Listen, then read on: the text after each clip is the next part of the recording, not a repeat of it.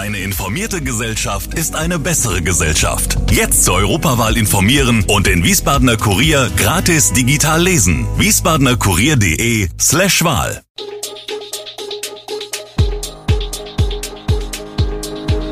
Gude, unser morgendliches News Update. Das Wichtigste aus Wiesbaden für Sie im Überblick. Guten Morgen aus Wiesbaden an diesem 11. Januar. Streit zwischen hessischer Landesregierung und Laufenberg, Ampelanlage an der Kreuzung Kaiser Friedrich Ring geht wieder und Fehler bei Sirenenprobe. Das und mehr heute im Podcast. Es gibt Streit zwischen der hessischen Landesregierung und dem Intendanten des Wiesbadener Staatstheaters Uwe Erik Laufenberg. Hintergrund ist die aus Kostengründen drohende Absage von acht Produktionen.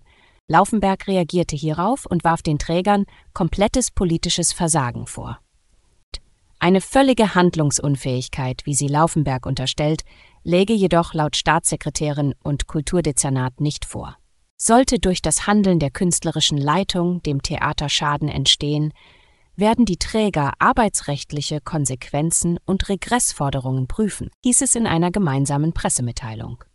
Laufenberg bleibt bei seiner Aussage und beharrt auf einen markanten Rechtsbruch von Seiten der Regierung. Diese würde zu einer Abschaffung der künstlerischen Freiheit beitragen, so der Intendant. Die Ampelanlage an der Kreuzung Kaiser Friedrich Ring, Ecke Schiersteiner Straße, funktioniert seit Mittwoch 16 Uhr wieder. Elektrotechniker der Firma Unex und Mitarbeiter der Stadt haben Kabelbrücken aufgestellt, um die Stromversorgung zu gewährleisten. Insgesamt war die Ampel über fünf Tage ausgefallen, was besonders im Berufsverkehr lange Staus auslöste. Der Grund für den Ausfall waren defekte Kabel. Für diese wurden Kabelbrücken über die Schiersteiner Straße stadtauswärts errichtet. Kritiker bemängeln, dass der Verkehr während des Ausfalls nicht händisch geregelt wurde. Die Stadtpolizei habe aufgrund der Bauernproteste keine Kapazitäten zur Verfügung gehabt. Dennoch sei alles mit ein bisschen Geduld aller Verkehrsteilnehmer machbar gewesen, wie der Leiter der Stadtpolizei sich äußerte. Bei der geplanten Sirenenprobe am Dienstagabend ist es zu einer Fehlfunktion einer der Sirenen gekommen. Und wie die Stadt Wiesbaden auf Anfrage bestätigte, schaltete sich die Sirenenanlage in der Sodastraße in Sonnenberg nicht von selbst ab. Eigentlich sollte bei der Probe ab 19 Uhr für eine Minute ein abschwellender Heulton zu hören sein. Stattdessen sei der Ton aber 40 Minuten lang durchgehend zu hören gewesen. Einsatzkräfte der Feuerwache 1 hätten dann den Hauptschalter der Sirene betätigt, um den Ton zu stoppen. Wie die Stadt mitteilt, soll jetzt eine Fachfirma die Anlage in Sonnenberg untersuchen, ob ein technischer Defekt vorliegt. Die nächste Sirenenprobe in Wiesbaden findet am Samstag, 6. April um 12 Uhr statt. Die von der Supermarktkette Tegut betriebenen Theo-Minimärkte sind besonders im ländlichen Raum gefragt. Durch sie war es bislang möglich, auch sonn- und feiertags einzukaufen, da die kleinen Märkte ohne Ladenpersonal auskommen.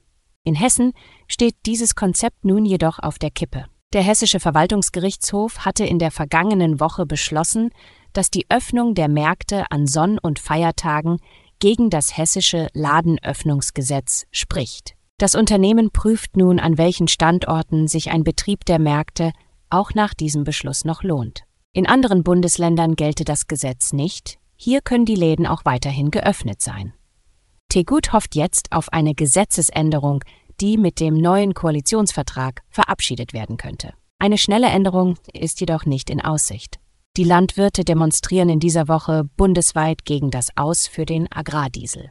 Wird die Agrardieselsubvention, wie von der Ampelregierung derzeit noch geplant, in mehreren Schritten auf Null gefahren, summiert sich das bei einem Vollerwerbsbetrieb schnell auf mehrere tausend Euro pro Jahr.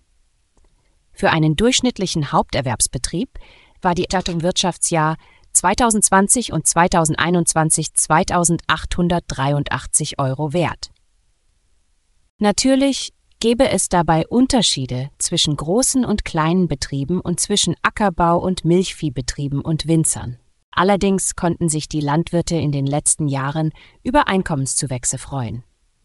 Darüber hat der Deutsche Bauernverband DBV Anfang Dezember informiert. Seine Auswertung ergab für das Wirtschaftsjahr 2022 und 2023 bei den Haupterwerbsbetrieben ein Einkommensplus von 45 Prozent auf 115.400 Euro. Laut DBV ist das ein Allzeithoch. Schon im Jahr davor waren die Erträge gestiegen.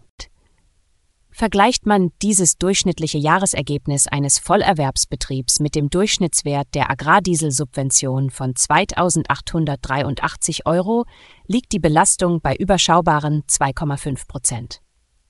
Alle Infos zu diesen Themen und noch viel mehr finden Sie stets aktuell auf wiesbadener-kurier.de.